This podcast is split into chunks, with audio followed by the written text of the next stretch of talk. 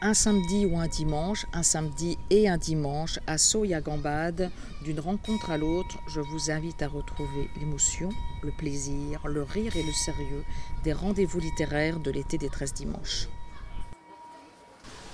Joy, on est, euh, enfin, toute l'équipe, on est ravis de, de vous recevoir. C'est la première fois que vous venez à l'école des filles. Oui. Vous n'êtes, pas venu avec l'amicale euh, laïque euh, vous perdre dans la forêt du Hellouat euh, enfant Ah non, j'ai jamais été dans la région enfant. Non. Vous connaissez très peu la Bretagne Un petit peu? Je, je la connais un peu mieux depuis quelques années. D'accord. Et euh, vous faites partie de, parmi nos invités de l'été, euh, vous allez nous expliquer pourquoi. Vous êtes la troisième philosophe, prof de philo, à avoir démissionné d'éducation nationale pour vous consacrer à l'écriture. Ici c'est important de comprendre un peu le processus de création des uns et des autres. Irène nous a parlé de son enfance, mais ne nous a pas parlé non plus de, de sa voix, de, de l'enseignement jusqu'à l'écriture, à travers la correspondance, engagée avec les élèves, avec les profs d'élèves, c'est tout un travail aussi. Vous, comment est-ce que vous êtes arrivé de, de l'enseignement euh, à l'écriture, puis après aussi la singularité de, de votre engagement euh, féministe Alors, je, je vais vous décevoir, mais en fait, c'est pas tout à fait exact. Je sais que sur ma page Wikipédia, il- je ne sais pas qui a rédigé cette page, il est écrit que j'ai donc démissionné de l'enseignement de la philosophie pour me consacrer à l'écriture. Donc, cette phrase fait partie d'un storytelling me Ouais. concernant, mais qui m'échappe totalement, parce que je n'en suis pas l'auteur, et les choses sont beaucoup plus déceptives que ça, parce qu'en réalité, en effet, j'ai passé un CAPES de philo, euh, j'ai enseigné une année, et euh, j'étais parisienne, et j'ai été mutée dans un lycée technique à Montbéliard, euh, j'avais 21 ans, 22 ans. Et J'ai pas eu très envie d'y aller. Et je me suis mise en disponibilité en me disant on verra ça plus tard. Et, Ouais. et- et d'année en année, je re- repoussais comme ça la disponibilité. Et vous remettez toujours à Et me Montbéliard remettais toujours à Montbéliard. Et chaque année, je me disais bon, on verra ça l'année prochaine. Et il se trouve que euh, j'ai été en disponibilité pendant. euh, 6 ans. euh, non, beaucoup plus longtemps, 15 ans. Je suis tombée dans une espèce Ah de bon, on a, trou on, administratif. on a Normalement, on n'a pas le droit, mais en fait, l'administration m'avait oublié et C'est comme ça l'école des filles, on apprend la, la vérité des choses, vous voyez. Donc vous savez que, voilà, excusez-moi juste, hein, sur, tout ce qui est dit sur Wikipédia n'est pas vrai. Voilà, on vous apprend aussi à avoir un esprit critique et d'où vient, voilà. Et, et en réalité, il y a six mois, j'ai reçu une lettre de radiation de l'éducation nationale Ah. qui m'avait retrouvée, Ah, bah, on, va, on- va le fêter tout à l'heure, cette radiation. qui vous- dit où vous allez à Montbéliard tout de suite?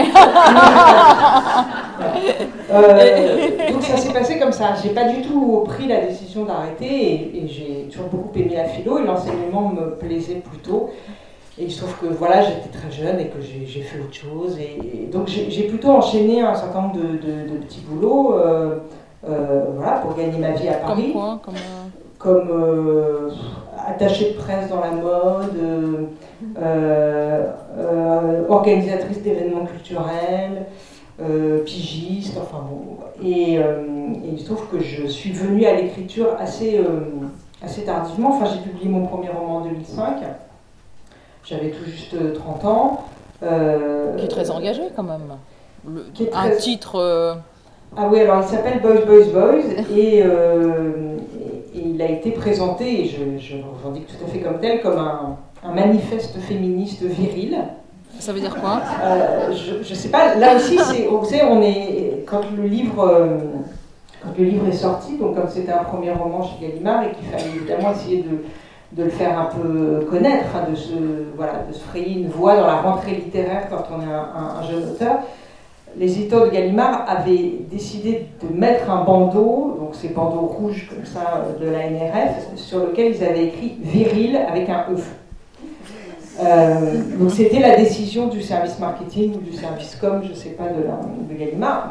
Moi, ça, m'allait. De toute façon, j'étais tellement euh, fascinée et heureuse d'être publiée que tout m'allait. On aurait pu faire n'importe quoi, j'aurais dit oui. Euh, voilà, mais c'est vrai que ça a orienté la lecture, euh, la réception du livre,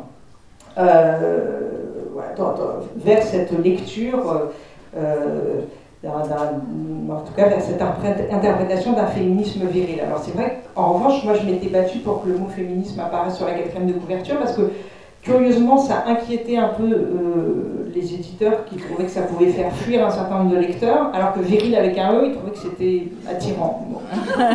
Et Alors, c'était transgenre, une écriture transgenre avant. Oui, enfin, après, moi, j'ai jamais considéré que féministe c'était un gros mot. Ça me paraissait tellement évident de l'être en réalité que je voyais pas du tout ça comme une provocation. Ou je me voyais pas comme une rebelle parce que je me disais féministe. Enfin, je féministe, c'est d'abord pour l'égalité entre les sexes. Ça me paraît pas être la pire des subversions aujourd'hui. Euh, mais voilà, euh, il y a des moments comme ça où le mot passe plus ou moins bien. Je crois qu'il passe un peu mieux là depuis quelques temps, depuis quelques mois. Euh, mais de fait, ce, ce, récit, qui en réalité au début était un, article que j'avais écrit pour une revue, parce que donc j'étais, je me disais pas du tout que je voulais écrire, mais j'étais dans un milieu où beaucoup de gens écrivaient. Je viens d'une famille où les livres sont très importants, où on écrit et on lit. J'ai fait des, études de lettres et de philosophie. J'ai été entourée de, gens de ma génération qui avaient des petites pratiques d'écriture, mais dans des revues étudiantes ou euh, dans des magazines comme ça, euh, euh, qu'on bricolait un peu soi-même. Mais je me disais pas du tout, je vais écrire un livre. Bon, j'avais écrit un, petit texte pour une revue, une petite nouvelle sur, qui s'appelait le, dîner de filles, et qui racontait comme ça un entre-soi féminin. Et c'est un ami euh, que vous connaissez sans doute au moins de, nom, qui à l'époque n'était pas encore écrivain, qui s'appelle François Bégodeau, euh, qui sort un livre là d'ailleurs cette rentrée, qui m'a incité beaucoup à, continuer et qui euh, est dans une espèce de jeu de, ping-pong. Je lui envoyais comme ça des textes et puis il me répondait et puis me, voilà, il me soutenait. Et, il y avait cette espèce d'échange comme ça par mail qui a fait que poussé par son amitié, ses encouragements, la confiance qu'il me témoignait, je me suis dit, tiens, bah, essayons. Euh, et puis un jour, il m'a dit, oh, ça, fait 150 pages, c'est un petit livre, mais on peut dire que c'est un livre quand même. Et je lui avais trouvé un titre, donc Boys, Boys, Boys, et euh, il m'a dit, tu pourrais l'envoyer à des, à des éditeurs. Euh, c'est quand même Boys, Boys, Boys pour un livre qui se dit féministe, quand même de la provocation, non? Il y a, Oui, alors c'est. Bon, pour dire, euh, en, raconter en deux mots le livre, c'est donc c'est l'histoire d'une fille entre 20 et 30 ans. Alors ce n'est pas une autofiction, mais c'est quand même un personnage qui me ressemble beaucoup. Euh, déjà sociologiquement, qui est d'un milieu parisien plutôt aisé, cultivé, etc. Euh, et, donc c'est cette bascule voilà, de la fin de l'adolescence à, l'âge adulte un peu entamé, 20-30 ans, euh, et donc cette fille-là euh, se pose un, certain nombre de, questions euh, féministes concernant sa vie privée. le, livre, il avait pour ambition de se dire qu'est-ce que c'est qu'être féministe en amour, en amitié, au quotidien, dans les relations sociales, affectives. Je ne prenais pas du tout la question d'un point de vue politique, sociologique, économique, mais d'un point de vue très intime très affectif euh, et très prosaïque d'une certaine façon. C'est quoi être féministe au quotidien, dans son corps, dans sa parole, dans ses relations? Et donc euh, le livre posait deux questions, savoir comment être féministe euh, en couple avec un homme, qu'est-ce que ça voulait dire être féministe en amour, comment ça se passe dans les moindres détails de la, de la journée, de comment on se parle, comment on se situe même physiquement dans une pièce, l'un vis-à-vis de l'autre, etc. Une espèce de micro-féminisme comme ça. Et puis, euh, cette fille s'interroge sur, euh, dans les assemblées mixtes, sur la place justement de, de, la parole et la façon dont la parole est souvent monopolisée par le masculin euh, quand les assemblées sont, sont mixtes et qu'il y a comme ça, depuis 2000 ans, l'idée que la parole est, un, est une arme guerrière et qui plutôt du côté des hommes. Donc cette fille décide de, faire une espèce de petite expérience, à savoir de ne fréquenter que des hommes et d'intégrer comme ça un groupe de copains et d'être cette espèce d'élément à la fois perturbateur, un peu observateur, euh, de délaisser, on va dire, le, ses sœurs, de délaisser le, féminin et de faire une espèce de petit voyage comme ça dans le, dans le masculin où, d'où le viril E, où la virilité serait mieux partagée. Alors, qu'est-ce que ça veut dire la, virilité? On pourra en débattre longtemps, mais dans le livre, la virilité, c'est justement cette idée que... Euh, l'esprit guerrier et son arme principale qui est le verbe euh, serait réservé aux hommes. Donc qu'est-ce que c'est que d'aller euh, voler ce feu sacré? Euh, chez les hommes. Donc c'est voilà, c'est une sociabilité de la vingtaine, donc c'est des nuits de, de drague, d'alcool à parler, une ambiance assez festive, un peu on ne travaille pas beaucoup d'ailleurs, où, la parole fait office de, travail, fait office de sentiment, euh, fait presque, enfin, est un érotisme aussi, c'est cet âge très particulier où, euh, où, la nuit et parler sont des espèces de combustibles de la jeunesse. voilà, donc ce, ce féminisme-là est une espèce de féminisme. Alors, j'ai un rapport un peu ambivalent à ce livre aujourd'hui parce que c'est vrai que je l'ai écrit il y, a, il y, a, une quinzaine d'années. J'ai évidemment euh, changé depuis. Euh, euh, donc j'ai j'ai un point de vue euh, un peu plus nuancé maintenant, parce que c'est un, livre qui est très de mauvaise foi, qui est assez euh, vindicatif, qui est un peu crâneur, qui, a les défauts du qui a à la fois les défauts et, la force du premier roman, c'est-à-dire un truc un peu coléreux, qui, déboule comme ça sur la place publique en disant attention me voilà, euh, faites-moi une place. Et, et donc c'est un livre qui n'est pas vraiment dans la nuance et qui est assez dur justement avec ce que je désignais comme une espèce de, paresse ou de renoncement euh, euh, féminin, et avec une espèce ouais, de, fascination pour ce verbe masculin, comme si c'était une espèce de graal à absolument conquérir. J'ai appris à plus aimer le silence, par exemple. depuis, donc c'est un, voilà, un livre qui a une espèce de fougue, un peu orgueilleuse et comme je disais, un peu, un peu de mauvaise foi, mais qui, que je ne relis pas, qui, qui, qui, est séduisante, mais qui a voilà, la, séduction de la jeunesse. C'est une espèce de féminisme comme ça, un peu, euh, un peu crâneur, un peu rentre-dedans, euh, euh, qui, ne prend. Alors, pour le coup, là, j'ai pas changé de point de vue, qui ne qui se pose pas. Enfin, qui. Comment dire qui refuse la victimisation justement du féminin et qui au contraire euh, incite plutôt euh, les, femmes à prendre les armes elles-mêmes, à ne pas attendre que, les hommes leur donnent l'autorisation. Euh, et voilà, et qui, vous disiez tout à l'heure, Irène, le médecin qui dit qu'il faut se secouer un peu à la femme dépressive. Moi, j'en ai un peu ce côté, les femmes, il faut se secouer un peu. voilà, donc la, psychiatrie a évolué et mon point de vue aussi sur le féminisme a évolué, Dieu merci, depuis. Et donc ce, livre-ci, Science de la vie, euh, Joy, c'est quoi? C'est un livre féministe C'est un livre de femmes Ce sont des histoires de femmes C'est quoi? C'est hum, si, vous avez euh, évolué en, 15, en 15 ans quoi. Euh, alors c'est un livre féministe, je sais, je sais pas, c'est pas un livre explicitement féministe. Enfin, moi, la question du féminisme. En tout cas, c'est une histoire de femmes. Oui, oui, c'est une histoire, de, femmes. Donc, nous, on aime bien les frontières, et si vous voyez dans l'espace d'art, vous verrez après, c'est les frontières, toujours les œuvres d'art, on ne sait pas si c'est abstrait, si c'est figuratif, on est toujours dans l'interrogation.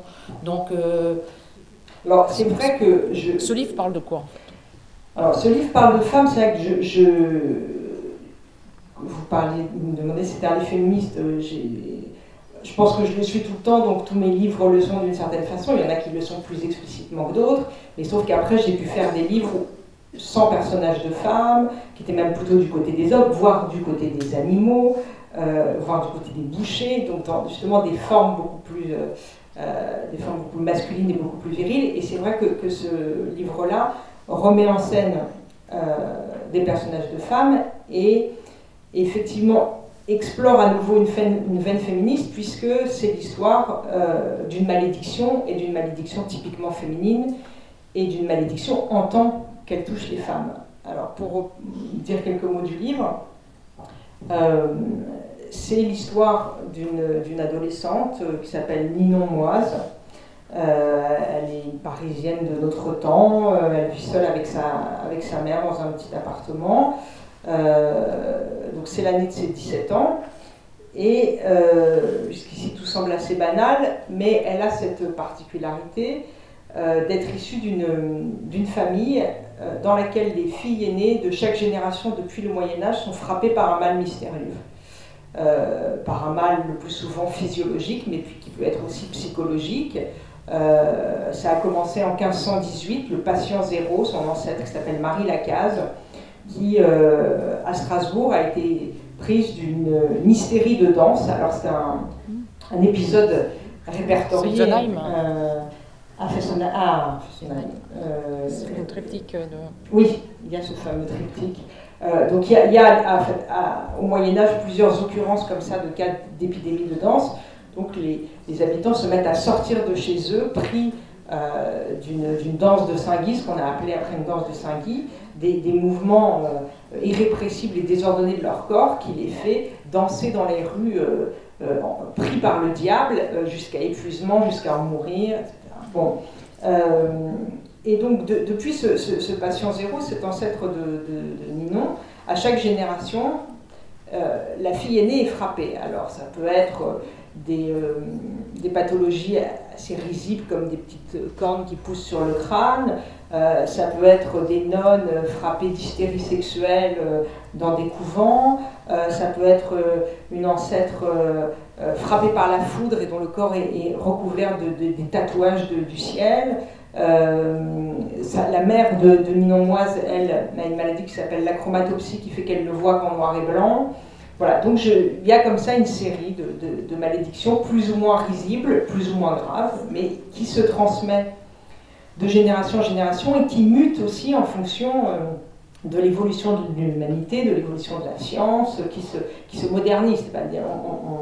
On, part d'une hystérie sexuelle de nonnes au Moyen Âge et on arrive à la tante de Ninon qui, elle, est détoxicomane. Donc je voulais aussi faire une espèce de, généalogie finalement des, maladies en montrant que, que les maladies ont une histoire aussi, sont évolutives et qu'une maladie n'est pas seulement qu'un fait biologique, c'est aussi un fait historique, un fait sociologique, et que chaque époque produit ses propres mots, et que, les corps les reçoivent différemment, justement, en fonction des époques dans lesquelles ils sont plongés. Euh, donc Ninon va être frappé à son tour d'une maladie neurologique qui s'appelle l'allodynie tactile dynamique, et qui est en fait un dérèglement du système nerveux qui fait que vous ne supportez plus aucun contact sur votre peau. Le sens du toucher est déréglé de telle sorte que la moindre caresse du vent sur votre peau provoque comme une coulée d'acide. Euh, donc Ninon se réveille avec, euh, avec ce mal. Et le livre raconte... Qui existe ce mal? Qui existe, qui existe, ouais. Et ce livre raconte la quête de Ninon pour se débarrasser de ce mal, pour se débarrasser de sa souffrance. Donc elle va aller voir tous les médecins possibles et inimaginables, jusqu'aux médecins les plus farfelus, des, chamans, des sorciers, etc.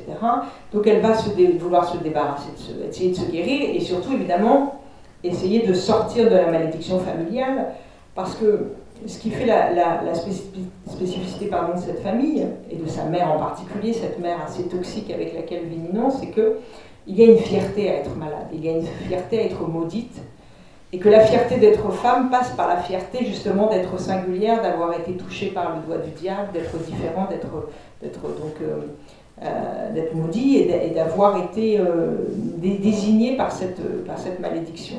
Et Ninon, elle, elle refuse justement cette espèce de fierté de la maladie, cette fierté de la, de, de, la différence.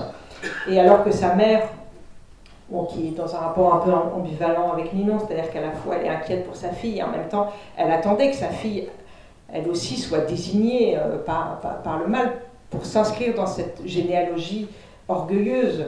Euh, elle, euh, voilà, elle se réjouit que Ninon finalement rentre dans le rang aussi, parce qu'il y a cette idée de être malade, c'est rester dans la famille, et donc c'est poursuivre la généalogie, c'est poursuivre l'histoire familiale, c'est poursuivre la toxicité de l'histoire familiale.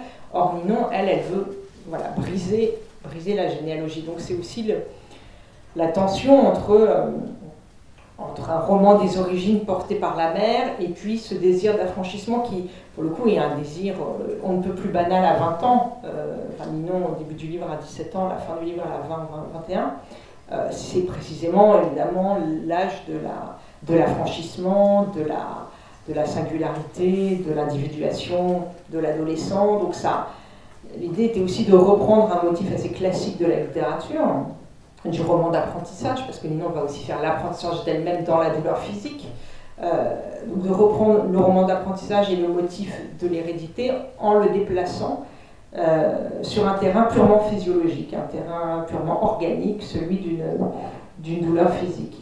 Donc le livre raconte voilà, cette émancipation de Ninon et il est entrecoupé de chapitres. Euh, en italique, qui sont en fait les récits des maladies de toutes les aïeules que je.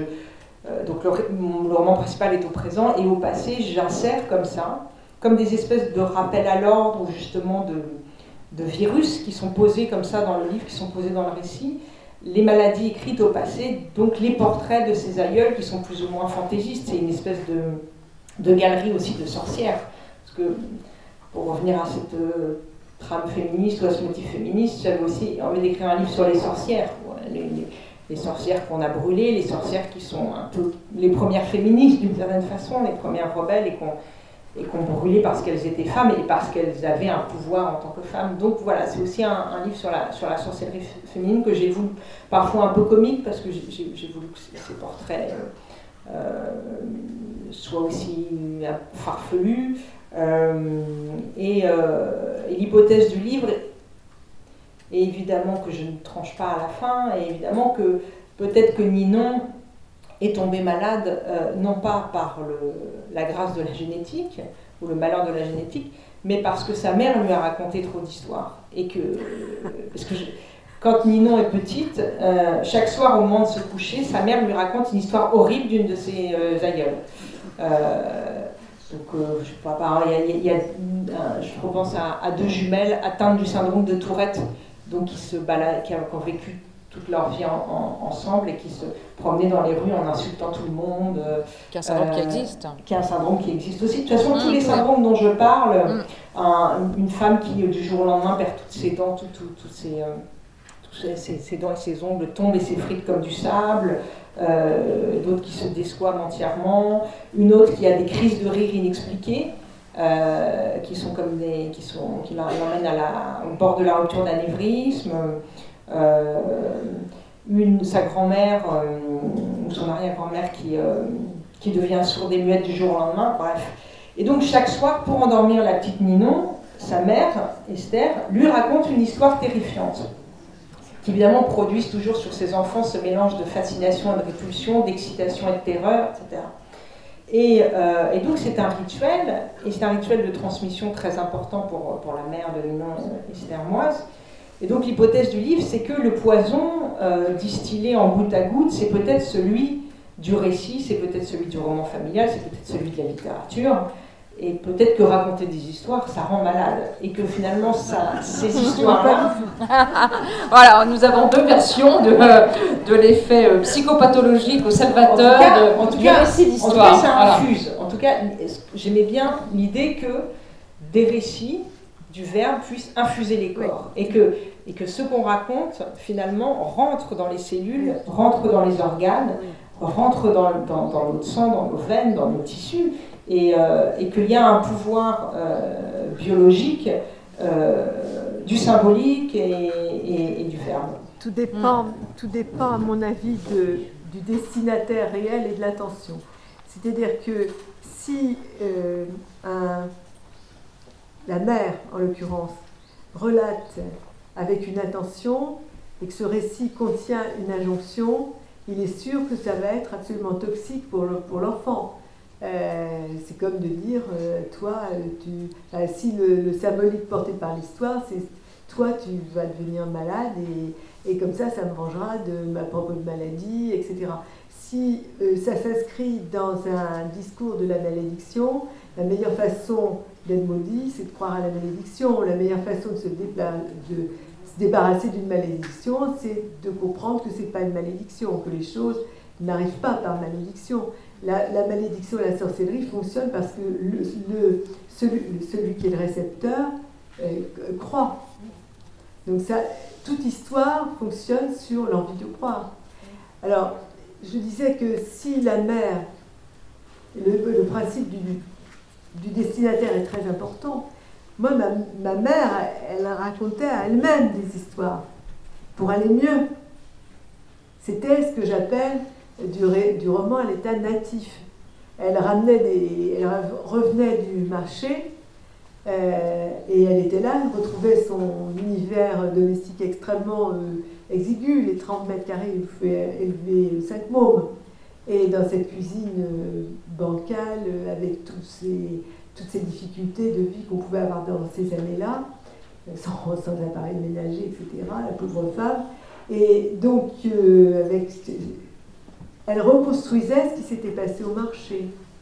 C'est-à-dire qu'elle disait, par exemple, Ah, j'ai vu Madame Snat, oh là, les, elle, est toute retournée, les poules, elles veulent plus faire leur boulot, mais ça c'est à cause du coq, euh, etc.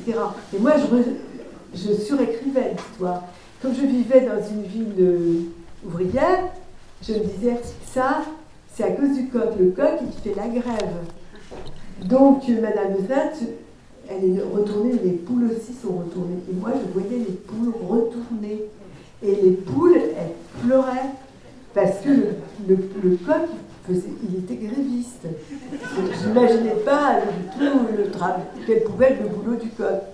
Donc, comme ce récit était un récit qu'elle s'adressait à elle-même, qui, qui, était, qui tenait le tenait la route, il était rationnel. Elle, juste, elle était euh, emportée par euh, cet incident qui venait euh, du, coq qui faisait pas son boulot. Là. ça éclairait la vie de ma mère, c'était quand même énorme. Elle rapportait ça avec.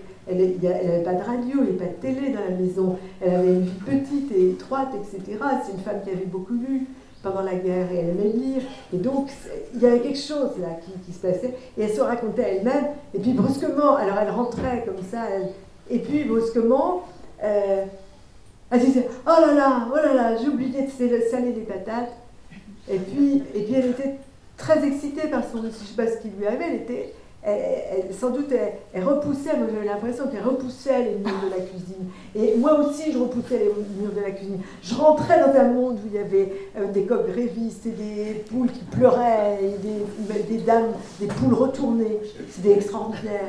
Alors, ce qui faisait que c'était thérapeutique pour moi, c'était que c'était n'était pas destiné. Et, et que je sentais bien que ma mère, à ce moment-là, elle était bien et qu'elle passait dans... Alors moi je me disais, moi je, ne me disais rien d'ailleurs, je passais avec elle dans un autre monde.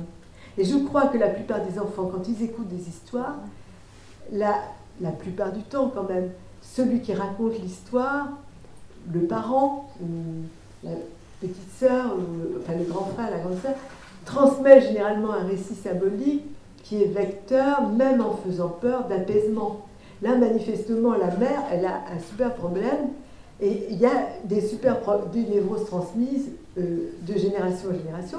Et vraisemblablement, en effet, ce que vous avez imaginé, c'est que la maladie mute. C'est des maladies hystériques qui mutent selon les époques. Et je suis tout à fait d'accord avec vous sur les maladies, c'est-à-dire que chaque époque a ses maladies. Moi, je me souviens d'un jour, j'étais prof, comme vous ne l'avez pas été, mais j'étais euh, prof à la Nice, dans une banlieue je fais les banlieues au début. Et j'apprends que dans le lycée, un nombre significatif de filles ont des évanouissements, des, des raideurs, des tétanies, et qu'elles sont envoyées à l'infirmerie. Il y a un nombre significatif de, de filles, quand même, de, de filles de seconde, de première, terminale. Et alors l'infirmière me dit, et j'ai remarqué que c'était toujours avant ou pendant ou après les cours de monsieur Machin, prof de maths. Alors, le type, il était. Alors, je m'éclate de rire.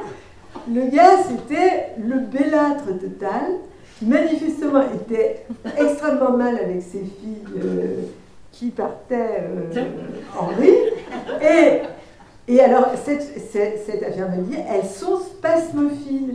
J'ai dit, mais qu'est-ce que c'est que cette. Dans les années 70, euh, on parlait. C'était la maladie qui venait de sortir, elle venait de sortir. La spasmophilie, ça venait de sortir. Avant, ça n'existait pas, c'était sur le marché. Et elles étaient spasmophiles. Et alors, très bien, elles sont spasmophiles, etc.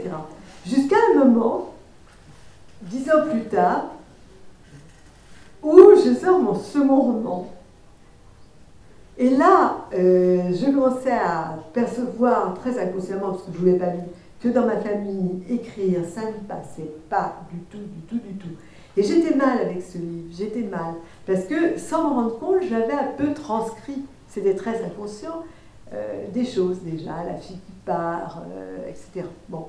Et j'avais déjà un personnage qui ressemblait beaucoup à une grand-tante, mais je m'en étais pas rendu compte. Enfin, je bon, et puis, un matin, je me réveille et je suis prise de ce qui correspond exactement à une crise de spasmophilie. et j'étouffe, je, crois mourir et je n'arrive à, reprendre mes sensations de mort imminente, tout ce qu'il y a dans la spasmophilie, que quand j'arrive à ouvrir une fenêtre, il y a de la frais, je me reprends. Alors je vais voir le médecin et il me dit Vous faites de la spasmophilie. et là, je me suis dit Ah non, c'est pas possible pas moi. Oui, mon prof de maths je ne le trouvais pas. Ben, c'est tout simplement, c'est que j'avais adulté. Moi, j'avais un prof de maths. C'était ma mère qui commençait à tirer les ficelles pour que je n'écrive plus du tout, jamais. Euh, c'était la mort de l'écrivain. Elle avait bien, bien ça s'orchestrait. Elle me rappeler un mois après pour m'interdire de passer J'ai plus quand même. Euh, j'ai plus Vous voyez, donc l'histoire, euh, l'histoire, elle est thérapeutique. D'ailleurs, quand on débrouille sa propre histoire sur le divan de psychanalyse, bah, ça se dissout tout, de suite. Et là, là c'est une énorme névrose que vous avez mise en scène. Ah Mais euh, euh, il y a tout un parcours psychopathologique de, de votre héroïne. Je, me suis demandé quelle, vision vous avez, parce que c'est un peu l'histoire contemporaine de la folie, hein, votre livre aussi. Donc, quelle vision vous avez de toute cette profusion de, de soins, de, de possibilités, d'éventualités sur la prise en charge de la souffrance physique, psychique des individus et des jeunes? Oui, alors c'est vrai que c'est aussi un, un livre sur, euh, sur, la médecine, une espèce d'épopée médicale, euh, puisque je passe en revue quasiment toutes les spécialités, euh, effectivement du généraliste neurologue en passant par dermatologue euh, radiologues, etc. Et comme je le disais, les urgences, euh, les chamans, jusqu'au chaman, la forêt, il y a presque la forêt du Helwat. oui, oui, il y, a une, séance d'exorcisme dans la forêt. Je voulais juste dire quelque chose, c'est que dans les maladies que vous avez citées, il y en a quand même un certain nombre qui sont d'ordre génétique et qui ne sont pas hystériques du tout. Ah oui. Oui, oui, non, mais, je... oui, non, mais je voulais pas faire un livre sur l'hystérie féminine, euh, une notion tout à fait contestable d'ailleurs. Non, mais euh, euh, oui. au sens classique du terme. Oui, oui, oui. et donc voilà, le, livre est aussi un, panorama donc, de, de, toutes les médecines, des plus techniques aux plus alternatives, et, et raconte aussi l'impossibilité à soigner, à soulager de sa douleur l'innocence. C'est-à-dire que toutes les toutes les techniques médicales euh, vont échouer. Euh, et, elles échouent d'abord pour une raison euh, qui est l'impossibilité de communiquer. Et alors ça, c'est un point que je trouve passionnant et je pense qu'il est passionnant pour un écrivain, qui est comment trouver un langage commun entre le médecin et le patient, quelle que soit d'ailleurs la spécialité ou, ou, le mot. Et je pense qu'on fait tous cette expérience qu'on a tous fait, c'est-à-dire que quand on se retrouve chez le médecin à devoir expliquer, formuler une douleur, les mots manquent toujours, les mots nous semblent toujours imprécis, on tourne autour, euh, vous savez, c'est ce, le truc, est-ce que ça est-ce que ça vous picote Est-ce que ça vous gratte Est-ce que ça vous brûle Ça fait quoi exactement? Et tu médecin qui dit, mais ça vous fait quoi exactement? Et on n'arrive jamais à dire exactement. Les, les, les, mots sont toujours impotents face à la, à la radicalité, à, l'irréductibilité euh, de la souffrance physique. Il y a, une impossibilité, c'est pour ça que ça m'intéressait d'écrire un livre là-dessus, comme une espèce de défi ou de, de contrat impossible à remplir. Ça m'intéressait d'essayer de, dire ce que nous n'arrivons jamais à dire, c'est-à-dire la, douleur physique, la, douleur morale aussi d'ailleurs. Donc, Ninon, elle se pose toujours cette, question, elle se, dit, mais finalement, les, mots que j'emploie pour décrire ce que je ressens, je vois bien que ce ne sont pas exactement les bons. Et d'ailleurs, comment ce type en face de moi pourrait comprendre que ma peau me brûle quand une plume se pose, alors que lui n'a jamais eu cette sensation? C'est toujours cette idée de l'incommunicabilité de, de, la douleur. Donc le, livre, il, euh, il, explore un peu ça, et puis il, explore justement les limites de la médecine et du soin, aussi technique et aussi moderne soit-elle. C'est-à-dire d'abord, comment entendre la souffrance euh, Quel est le langage commun? Et là, il n'y a quasiment jamais de verbe commun de verbes qui puissent faire le lien. Et, souvent, on pallie d'ailleurs par des examens, donc par des chiffres dans des colonnes, par des mots techniques qui vont inventer une espèce de, langue surplombante et souvent mystérieuse pour le patient qui se retrouve du coup dans cette position passive précisément et d'ignorant, et, c'est ça qui donne le pouvoir au médecin.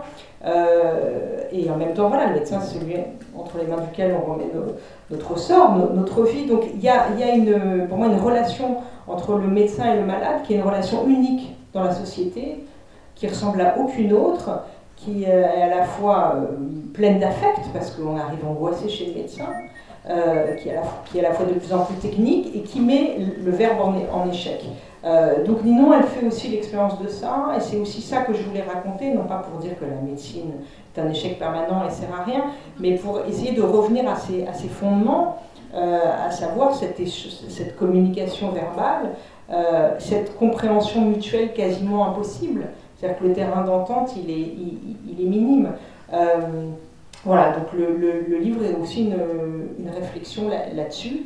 et puis sur le sur le mystère de la guérison également, parce qu'il y, y, a un mystère de la douleur, un mystère parce qu'on n'arrive jamais vraiment à l'exprimer, parce que se mêlent toujours précisément des, des origines biologiques, psychosomatiques, génétiques, euh, euh, psychanalytiques. Enfin bon, c'est-à-dire que l'origine de la douleur est toujours euh, c'est sur une pelote très très dense, très très serrée, et donc le, la, la, démêler est, quasiment peine perdue. donc il y, a, y, a, un mystère, il y a un mystère là, à cet endroit, où la science justement essaye de toujours faire la, faire la lumière. et je, voilà, je, voulais aussi explorer ça. le livre raconte et c'est tout à fait passionnant. On, va applaudir euh, Joy.